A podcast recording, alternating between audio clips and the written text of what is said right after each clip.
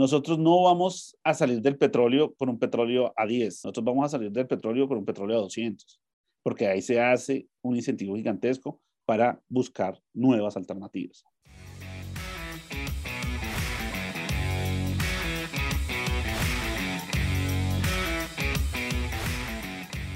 Bienvenidos al podcast de los Game Changers, un espacio para entender aquellas empresas y tecnologías que están definiendo el futuro y cómo invertir en ellas. Somos Guillermo Valencia, cofundador de Scale, y quien les habla, Julián Cardón, director de relación con clientes. En este episodio hablaremos sobre energía, cuál es la crisis que está ocurriendo, qué pasa con el petróleo y justo el día de hoy que estamos grabando este episodio, sale una noticia muy impactante respecto a la inflación en Estados Unidos. Hoy va a ser un día lleno de conversación de ambiente macroeconómico, con materiales como el petróleo y el gas, qué oportunidades se están abriendo con esta situación.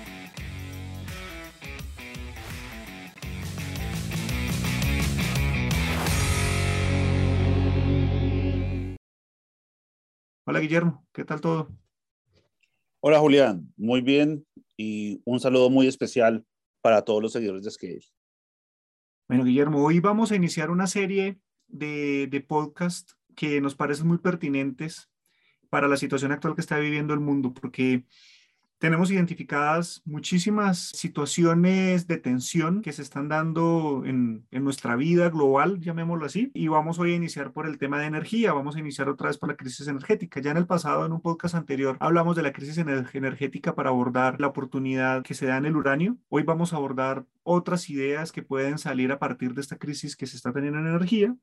En siguientes episodios vamos a tocar otros situaciones y tensiones que se están viviendo a nivel global, como la tensión en la cadena de valor, lo que estamos viviendo a nivel de calentamiento global, los alimentos. Eh, claramente están teniendo un impacto muy fuerte con todo esto que está pasando con la inflación y con la cadena de las cadenas de valor y algo de lo que no se está hablando mucho, pero que empieza ya a generar también un cierto nivel de, de interés, que es la crisis demográfica a nivel global. Algunos países tienen más impacto que otros, pero bueno, hoy nos enfocaremos en la situación energética. Justo hoy, antes de empezar a grabar, empezamos a ver las noticias del, de la inflación de mayo en Estados Unidos, donde se marca un, de nuevo, un pico eh, muy grande. Eh, se tiene la inflación más alta de los últimos 40 años en Estados Unidos, llega al 8.6 eh, por ciento año contra año. Recordemos que el mes pasado se había como puesto un poco más lenta esa evolución de la inflación. Y este mes, pues vuelve y repunta.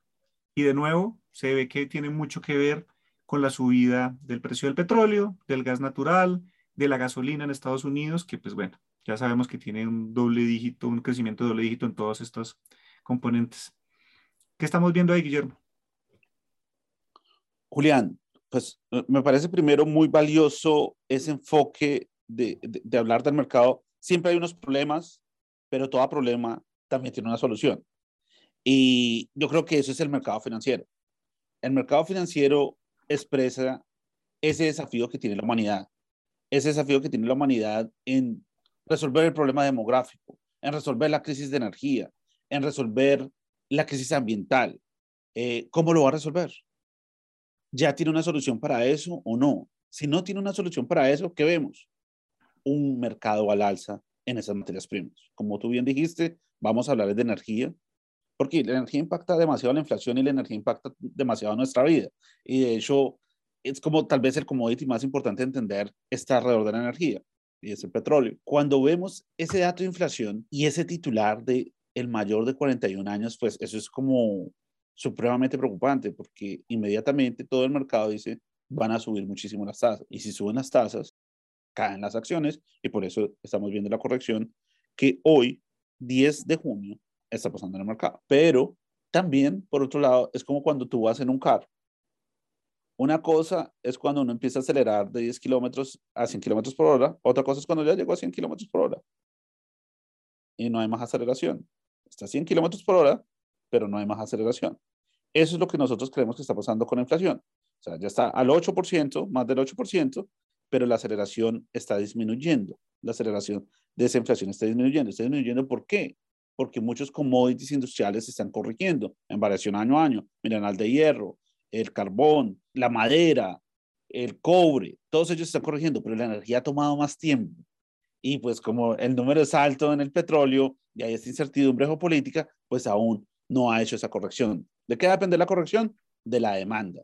Porque es que el precio del petróleo grande, pues nos, nos desacelera la economía. Si se hace más costoso movernos, si se hace más costoso producir algo, porque el costo de la energía se subió, pues va a haber un desaceleramiento que va a tener un impacto muy grande. Entonces, digamos que eso es como para conectar en la circunstancia de hoy. ¿sí? ¿Por qué hay una crisis energética? ¿Por qué afecta a cualquier persona? Y cómo eso también puede ser una oportunidad a la hora de invertir. No olvidemos que todos los latinoamericanos, todos los latinoamericanos, estamos un poquito largos el problema. ¿Qué es largos? Estamos apostados a que el problema va a continuar. ¿Cuál es el problema? La crisis energética. Si existe un problema, el precio del petróleo sube. Si el precio del petróleo sube, el peso colombiano se valoriza, el real brasileño se valoriza en cierta forma, el peso mexicano también se valoriza. Y si las materias primas siguen subiendo, pues como que es bueno para nuestras economías en términos de la moneda. Puede tener otros efectos, pero en términos de la moneda parece bueno. Entonces, por eso es muy importante saber qué pasa ahí. Ahora, ¿por qué llegamos aquí? ¿Por qué los commodities están subiendo tanto. Y, ahí es donde viene el tema del el tema ambiental y el tema de esta revolución verde que se hablaba muchísimo desde el 2014 al 2020, ¿no? Bueno, vamos a tener energías que no contaminen tanto. Y eso fue algo que fue un objetivo tanto de Europa como Estados Unidos, incluso el mismo China. ¿Y qué pasó? Pues no se invirtió lo suficiente, no se exploró lo suficiente y no hay suficiente energía para reemplazar esa energía que contaminaba. No hay suficiente energía renovable para reemplazar esa energía que contaminaba. Ahora, se le suma el tema geopolítico y la dependencia que tenía Europa del gas ruso y se complicó mucho la ecuación. Entonces, muy bonito el ser verdes y Alemania, digamos, tuvo mucho liderazgo, pero desmanteló las plantas nucleares, desmanteló las plantas de carbón y creó una dependencia extrema. Ese es un, un factor. Ahora, el otro factor es que los que van a crear la revolución verde no son los gobiernos. El gobierno no es el que da los incentivos adecuados para crear esa revolución verde, son los precios. Si los precios en el petróleo están supremamente baratos, pues ¿por qué voy a reemplazarlo? Si sigue siendo muy barato. En cambio, si los precios del petróleo están altos, pues ya empieza a haber incentivos para buscar alternativas al petróleo. Nosotros no vamos a salir del petróleo con un petróleo a 10, nosotros vamos a salir del petróleo con un petróleo a 200, porque ahí se hace un incentivo gigantesco para buscar nuevas alternativas. Entonces, otra vez esa discusión, el problema, necesitamos aún esa energía y después vamos a ver con más detalle de cuáles pueden ser potenciales soluciones.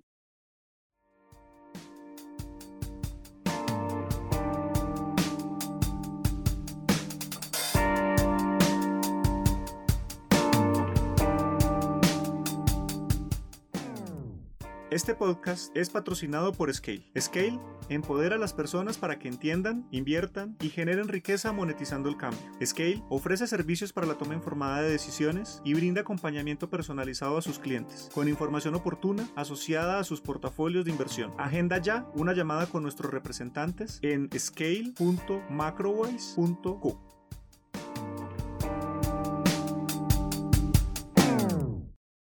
y me gustaría conectar esto con inversiones porque pues precisamente más o menos esta semana el petróleo, sin profundizar en cuál tipo de índice, más o menos ha rondado los 120 dólares por barril, pero también ya salió una noticia en donde Goldman Sachs está cambiando su, pronóstico de 125 lo está subiendo a 140. Eh, eso pasó esta semana. Entonces, es interesante ver que aún así suben el, el, precio del petróleo. Viene algo que se llama el Summer Peak, el Consumption Summer Peak, que básicamente es cuando el hemisferio norte empieza el verano, la gente empieza a salir de vacaciones, viene el 4 de julio, un montón de movilización de personas en Estados Unidos, en Europa también va a pasar, pues espera que haya una demanda en consumo de, principalmente de petróleo, de gasolina y obviamente consecuentemente de petróleo.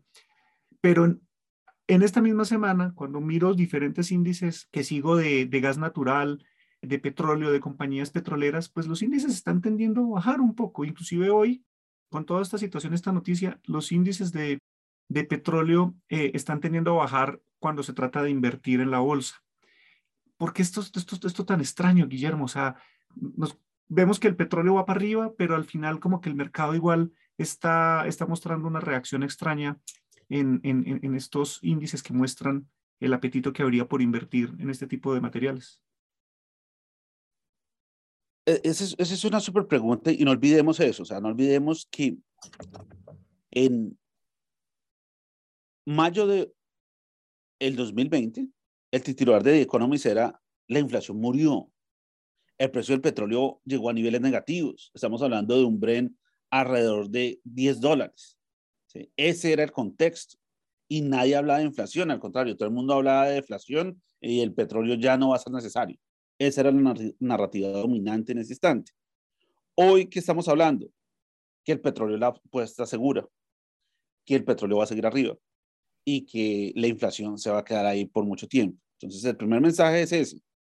Los commodities tienen una volatilidad, muy grande. Ese es un problema de cadenas de valor. Entonces, tenemos swings para los dos lados. En el 2020 lo tuvimos hacia el lado negativo, hoy lo estamos teniendo hacia el lado positivo. Un petróleo tan alto empieza a hacer daño, empieza a tener un impacto sobre la demanda. Entonces, miremoslo desde el punto de vista de oportunidad. Listo, supongamos que los más agresivos en el petróleo tienen la razón. Y digamos que el petróleo se sube a 160 dólares. Supongamos que hoy estamos a 120. Entonces yo tengo como un upside, o sea, una oportunidad de ganancia del orden del 33%. Entonces, si pasa mi escenario, yo me gano 33%. O sea, soy bullish, o sea, pienso que va a subir el petróleo, me ganaría el 33%. Existe otro escenario. Estados Unidos entra en una recesión China no abre completamente y la demanda empieza a afectarse muchísimo por energía, eh, que nos lleva a una recesión y hace que la demanda por el petróleo sea más baja y puede haber una caída en el petróleo del 50%.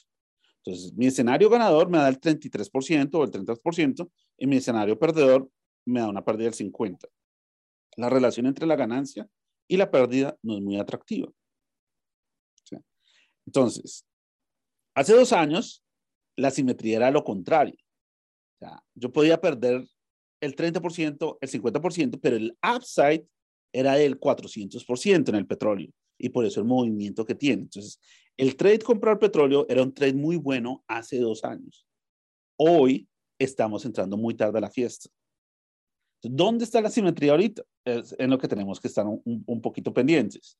Y nosotros sí creemos que el tema de energía es un problema estructural y estamos en un superciclo de materias primas y vamos a tener muchísima oportunidad por una década, pero eso tiene fluctuaciones fuertes. No olvidemos siempre que hay esas variaciones año a año en el petróleo grandes, viene una recesión y cuando viene una recesión, el petróleo también corrige muy duro. ¿Por qué? Porque el petróleo es oligopolístico. ¿Qué quiere decir eso de oligopolístico? Lo controlan pocos. Si yo veo que la economía se está desacelerando y yo tengo control de la oferta, yo tengo todos los incentivos para inundar el mercado. No sé si se acuerdan del 2020, pero el 2020 fue supremamente interesante porque apenas se vio que Estados Unidos iba a cerrar, Rusia y Arabia Saudita se coordinaron para inundar el mercado, porque su competidor era la industria de shale oil. Dijeron, bueno, listo, vamos a salir del competidor, vamos a inundar el mercado, el precio se cae y el que se va a quebrar aquí en la industria de petróleo de esquisto, que es la que está en Estados Unidos. Y esa fue la estrategia. Entonces, es delicado cuando la demanda se va a afectar porque crea incentivos para que la oferta aumente. Entonces, para no hacerlo tan complejo, es, no olvidemos que el petróleo tiene fluctuaciones fuertes. Hoy está el problema de la energía, pero también un petróleo muy, muy alto hace daño y podemos volver a la narrativa contraria de que el petróleo cae y vienen otros desafíos alrededor de eso. Guillermo, entonces esto me parece muy interesante porque yo sentado en mi posición de inversionista y, con muchas ganas de poder reaccionar ante este mercado a la baja, pues acudiendo a estos aprendizajes de los grandes expertos de la bolsa, donde pues hay que comprar cuando todo el mundo está en pánico y vender cuando todos están eufóricos, pues esto da ganas de salir a comprar algo, o sea, como de, bueno, eh, ¿qué puede estar interesante? Pero me está quedando muy claro el concepto de hay que tener cuidado con el petróleo, porque ya lleva una fase alcista de, de, de más o menos dos años, en donde ya llegar tarde a la fiesta puede tener un impacto y la probabilidad de pronto de ya no tener tantas ganancias, pues empieza a ser importante. Y me sale una, una palabra y es paciencia y tener la tranquilidad y en la metodología para poder estar observando el mercado y tomar una decisión. Si con todo esto que se ve que está pasando, pueden haber unas fluctuaciones en donde puede haber una oportunidad mejor más adelante para entrar en petróleo, pues puede ser interesante. me, quedó muy claro esto porque, claro, uno dice, pero si el petróleo está subiendo, ¿por qué no entrarle ahora? Pues es que el problema es que ya ha subido tanto que, que, no, que, sabemos qué tanto más vaya a subir y ahorita nos pues, ponías esta posibilidad de comparar entre ganancia y potencial caída del precio en un corto mediano plazo. Habrá que esperar cómo se comporta la economía. Pero yo no quisiera cambiar un poco de tema, porque obviamente estamos hablando del petróleo y estamos hablando de alguna manera del problema. De alguna manera estamos hablando en invertir en, el problema que se está teniendo. Pero en, otros momentos que hemos hablado, por ejemplo, de gas natural, empiezan a aparecer temas interesantes como, por ejemplo, la lo difícil que es transportar gas. Por el otro lado, lo interesante que puede ser invertir en, en, solucionar estos problemas. Hablamos de diferentes escenarios y más adelante pronto hablamos de, de otros materiales alternativos. Como un problema estructural, como es el problema energético, la crisis energética que se tiene, lo más natural, uno va y dice, pues invirtamos en el material, invirtamos en lo que, en, lo que es como, parece ser como lo más directo, pero se abren un montón de oportunidades alrededor. Eh, y, pues bueno, uso como ejemplo este el tema del transporte del gas natural, que pues llevar gas natural licuado de Estados Unidos a Europa es supremamente ineficiente porque es poco denso. Entonces, al final, resolver la situación energética no es tan rápida de esa manera. Entonces, bueno, Hablemos un poco de este tema pensando en cómo se invierte en la solución y ahorita hablamos de más materiales. Juli, esa, esa, esa transición energética que tú hablas es supremamente relevante porque tiene muchos impactos, tiene muchas dimensiones. Por ejemplo, ¿cómo es nuestra vida normal ahorita? Yo tengo un computador en este instante, tengo un celular que también consume electricidad y la infraestructura que demandamos nosotros, el hombre del 2021, para existir requiere muchísima electricidad. Nuestro sistema de vida demanda muchísima electricidad y si la mano de obra automatizada llega, va a demandar más electricidad. Entonces nosotros queremos electricidad. ¿Y esa electricidad de dónde viene? ¿Del petróleo? No, no viene del petróleo. Esa electricidad o es hidroeléctrica, o es gas, o es carbón, pero el carbón está satanizado. Es nuclear, pero nuclear se ha ido desmontando desde hace un tiempo. Y, y, paremos de contar, porque renovable, los, molinos de viento y la solar sigue siendo muy pequeño. Tal vez en 60 años sea genial, pero en este instante sigue siendo muy pequeño. Entonces, eso está pasando. Y eso ha pasado en la historia. O sea, las guerras tienen muchísima relación con las transiciones energéticas. O sea, cuando, cuando el tema era de carbón, la competencia entre Alemania y Francia por las minas de Alsacia-Lorena fue lo que tenía muchísimo que ver con la Primera y también con la Segunda Guerra Mundial. El interés que tenía el Reino Unido en controlar las reservas de petróleo que existían tanto en Irán como en Arabia Saudita y quitarle al Imperio Otomano el control de eso, era clave para eso, porque nos dimos cuenta en ese instante que el petróleo iba a ser el nuevo commodity dominante, iba a ser el rey de la energía y pues era el negocio en que se iba a, a montar todo el mundo. Entonces, cambios muy grandes. Y la misma historia de Rusia. O sea, Rusia era el que tenía el control del petróleo, pero era la Rusia zarista.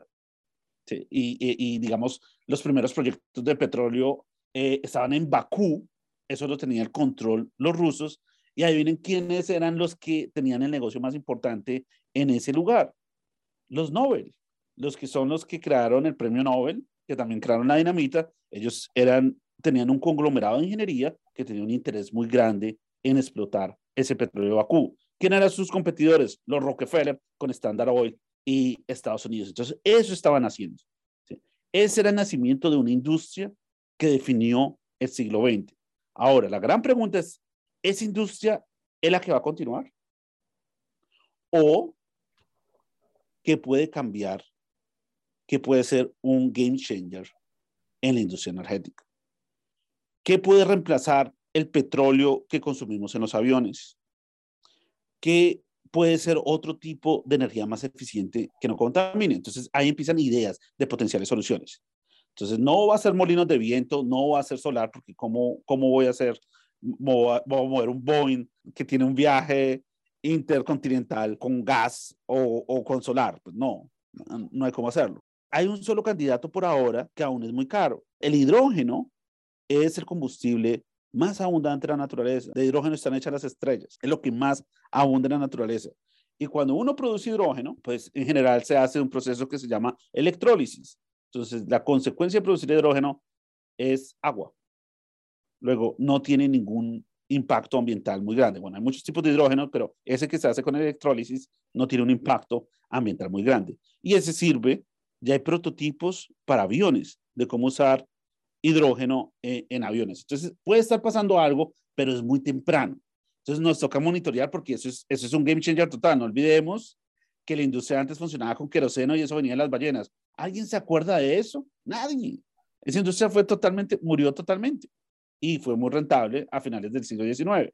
Entonces puede estar emergiendo una nueva industria y eso es supremamente importante.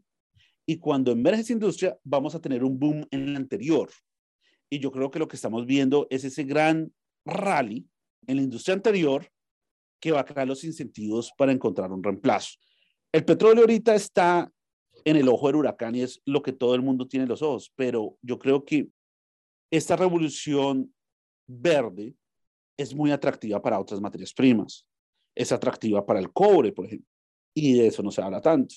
Entonces, ahorita en el corto plazo, pues si va a haber recesión, pues el cobre no luce tan interesante, pero ese déficit en el mediano plazo a nosotros nos parece que es una idea muy buena y ahí la simetría sí está a nuestro favor. No estamos entrando en el boom de la noticia. En este el cobre no es muy negativo sobre el cobre, pero pues tampoco es lo que tiene la atención de los inversionistas. Entonces puede ser como que la relación entre ganancia y pérdida sea muchísimo más alta. Nosotros hablamos en el podcast anterior sobre el uranio y el uranio sigue siendo una de esas ideas que nos gustan. Si el gas sigue subiendo, el uranio va a ser interesante. Otra alternativa también es apostar por el transporte, como tú lo mencionaste. Bueno, ¿cuál es la infraestructura de transporte? No olvidemos que Estados Unidos hoy es exportador neto de energía. Eso no pasaba desde la Guerra Fría. ¿sí? O sea, Estados Unidos en este instante es el que más energía o gas licuado le da a Europa. Y eso cambia un poco el juego. Entonces, eh, definitivamente hay, hay oportunidades entre el problema y la solución. El problema es comprar las materias primas, la solución es buscar estas compañías de tecnología que, que lo pueden resolver. Pero lo otro también que es interesante es, oiga, ya se descontaron, ¿qué más mal puede venir con inflación? O sea, inflación máxima de 41 años. ¿Qué más mal viene? Bueno, va a inflación, van a subir tasas y si suben tasas eso va a impactar el mercado. Pero ¿qué más negativo viene? O sea, yo creo que la sorpresa en ese lado es lo contrario, que no sea tan negativo lo que viene. Sí, la sorpresa está más hacia el otro lado, que ya no crezca tanto la inflación. Entonces, yo veo un mercado que va a tener fluctuaciones muy fuertes en la inflación. En el 2020 vimos baja inflación, hoy estamos viendo una inflación pico, pero creo que podemos volver a ver inflación baja y eso no está descontado. Hoy en la cabeza de todo el mundo es que la inflación va a estar alta por mucho tiempo y que eso siempre se queda ahí. Cuando uno mira la evidencia de los datos y eso tiene reversiones muy fuertes. Entonces, eso es una oportunidad. ¿Qué es una oportunidad? Es no estar dentro del consenso. Bueno, Guillermo, pues está, muy bien y, y, estuvo bueno por, porque estamos teniendo este contraste entre invertir en, el problema, pero también invertir en la solución. Entonces, esto es interesante porque nos ayuda a compartirlo a nuestros oyentes y obviamente es algo que trabajamos con nuestros clientes en nuestras sesiones cuando compartimos diferentes ideas y, escenarios de inversión. Pues precisamente es eso, en donde no solamente que hay que ver el material como tal, eh, hay, hay, retos dependiendo del tipo de material que va a dar una solución a un problema energético, pues en el transporte o en el almacenamiento. Después de pronto tendremos una oportunidad de hablar de baterías. Cuando hablamos de cobre nos aproximamos mucho un poco a eso y es, sí, se está generando mucha energía, pero esa energía tiene que pasar por algún cableado en algún circuito electrónico para hacerlo realidad en un sistema. Entonces, cobre empieza a ser una oportunidad, pero ya para cerrar y, quedarnos con mensajes concretos es, número uno, pues me gustó mucho esta parte final que decías de la inflación.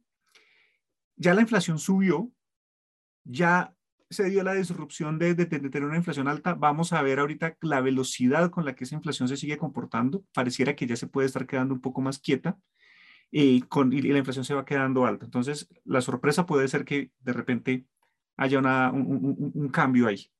Estaremos observando y estaremos compartiendo en nuestro podcast y en nuestro blog lo que puede llegar a pasar. Por otro lado, pues estamos viendo que no solamente es invertir en el material per se, sino que es una industria mucho más amplia. Entonces, sea, sea petróleo, sea minería de algún tipo en particular, pues no solamente es invertir en el material como muchas veces se ve y como nos lo cuentan las noticias, sino que pueden haber oportunidades alrededor de estos procesos. Transporte, almacenamiento, exploración, explotación, pueden ser interesantes. Y dado lo que está pasando, que empiezan a ver, empieza a haber dinero e incentivos para seguir desarrollando nuevas tecnologías o seguir sacando adelante proyectos que ya son visibles, como lo que es el uranio, que ya hoy en día alimenta la energía de un cohete para salir al espacio, pues tener, tener claridad de cuáles pueden ser estos proyectos que dan soluciones y alternativas a lo que estamos viviendo hoy en día, pues son parte de estos procesos que vivimos en Eh, Scale. Te, te referías al hidrógeno, eh, Al- hidrógeno y helio. Hidrógeno, sí. Pues bueno, Guillermo, no sé qué más queda eh, de pronto en este cierre para concretar y, ya dar una despedida a nuestros oyentes. Sí, mira, e- e- eso que hablaste de las materias primas es muy interesante porque no todas las materias primas son iguales y hay que elegir también en, ellas. Por ejemplo, cuando estamos largo petróleo, o sea, comprando petróleo, estamos largo el problema, como tú dijiste, pero largo cobre, estamos largo la solución. Entonces, e- y es el mismo tema de commodities, y todo el mundo habla de un superciclo de commodities, pero son expresiones diferentes del mismo fenómeno. Entonces, es interesante porque teniendo esas dos cosas, yo tengo exposición a las dos situaciones. Si el problema no se solucionó, bueno, buenísimo, con el petróleo hice algún dinero. Si el problema se va a solucionar con el cobre, hice el dinero. Entonces es, una manera de, de, de, atacar esa tensión solamente con commodities, en, en, este caso. El tema de hidrógeno, helio, a, mí, a mí me llama muchísimo la atención el hidrógeno porque otro de los game changers grandes que nosotros vamos a analizar es la lanzadera espacial. Es esa necesidad de conquistar el espacio que estamos teniendo de nuevo y esa tecnología que se está creando en esa lanzadera espacial va a crear los incentivos para que se desarrolle muchísimo más esa industria.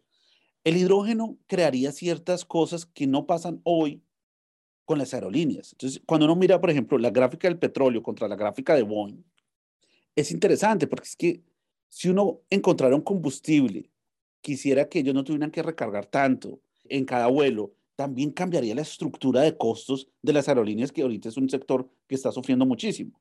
Entonces, yo creo que el hidrógeno es algo de monitorear con, pues, con mucha atención.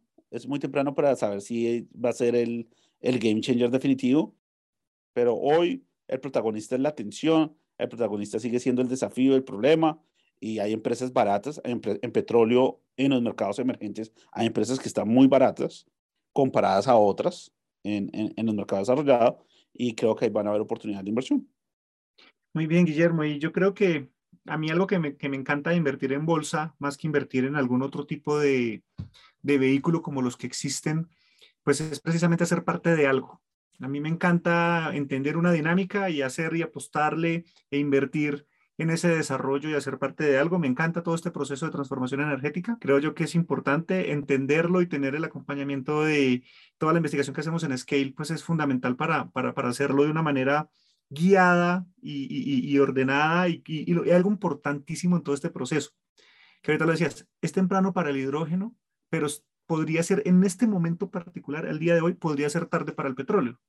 Entonces, como saber el tiempo es muy difícil, algo que sí me parece fundamental y que lo vivimos nosotros en Scale, pues es que siempre buscamos, o más bien, siempre invertimos en, en, los momentos en los que tenemos mayores probabilidades de ganar dinero y donde tenemos mayores probabilidades de crecer.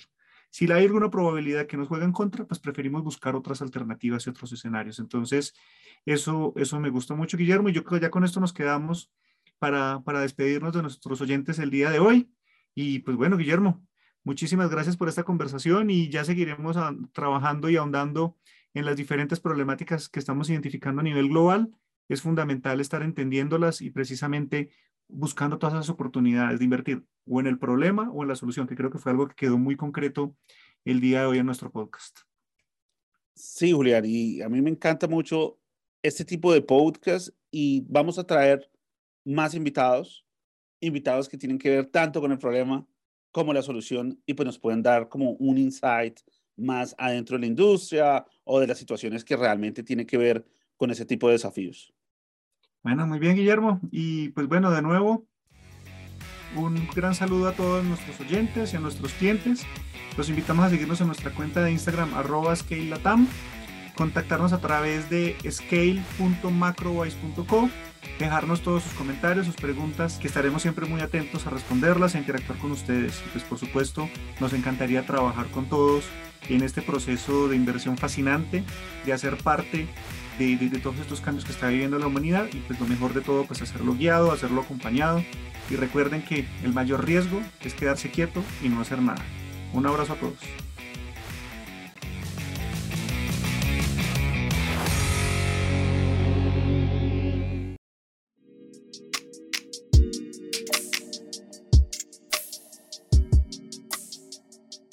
Ten en cuenta que los contenidos de este podcast no son un consejo de inversión y son publicados únicamente con fines informativos y educativos. Es responsabilidad del oyente realizar la investigación apropiada y tomar sus propias decisiones antes de invertir.